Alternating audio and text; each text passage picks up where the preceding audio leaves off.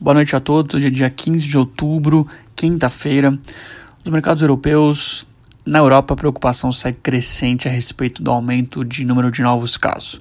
Alguns países, como Portugal, França e Reino Unido, começam a adotar medidas cada vez mais restritivas e o temor passa a ser sobre os efeitos na economia real. Embora com o número de mortes menor se comparado com o início da pandemia e com mais testes sendo realizados, a Europa registrou a semana com o maior número de casos desde o início da doença, de acordo com a OMS. Ao longo dos últimos 10 dias, o número de infectados aumentou em 1 milhão de pessoas. O principal índice acionário europeu fechou o dia em queda de mais de 2%, também prejudicado pela esperança cada vez menor de um acordo fiscal nos Estados Unidos. Ao fim do dia, o estoque 600 encerrou em 362,91 pontos. Nos Estados Unidos, o dia foi ruim também para o mercado na esteira da preocupação sobre a propagação do vírus no continente europeu e suas consequências, os principais índices americanos tiveram um dia de baixa. Embora o secretário do Tesouro dos Estados Unidos insistir que segue tentando fechar acordo de estímulos fiscais. Ainda hoje, o Departamento de Trabalho dos Estados Unidos informou que o número de pedidos de auxílio-desemprego veio acima das expectativas do mercado, 898 mil versus 830 mil projetados.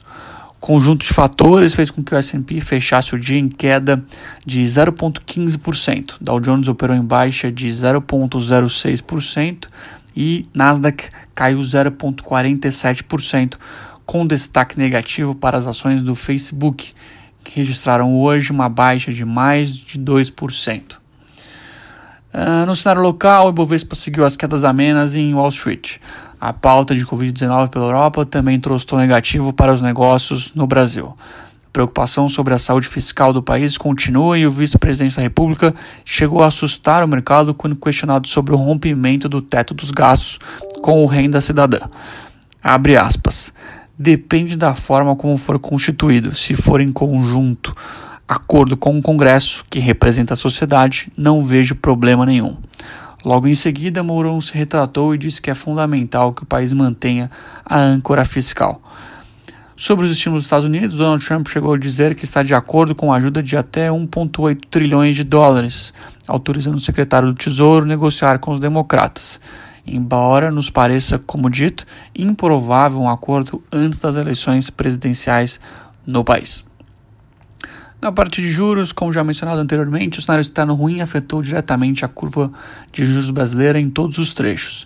O índice de alta, o dia de alta, perdão, foi mais sentido nos vértices intermediários e nos mais longos, estes muitos, muito atrelados ao leilão que o Tesouro Nacional realizou hoje.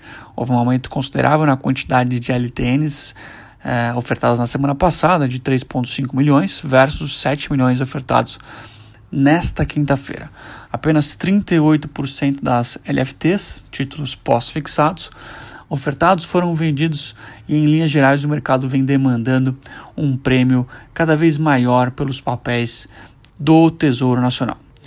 Uh, na parte cambial, o, tivemos hoje uma alta generalizada da moeda americana versus divisas emergentes e versus também países desenvolvidos ficou bastante clara a busca por proteção dos investidores à medida que os riscos da pandemia se intensificam. O resultado do dia foi uma alta de 0,48% da moeda americana versus real. O fechamento foi cotado aos R$ 5,62. Do ponto de vista do mercado imobiliário, o IFIX hoje apresentou uma leve alta de 0,10% e fechou a quinta aos 2.813 pontos. Bom, hoje é pessoal. Tenham todos uma excelente noite e até amanhã.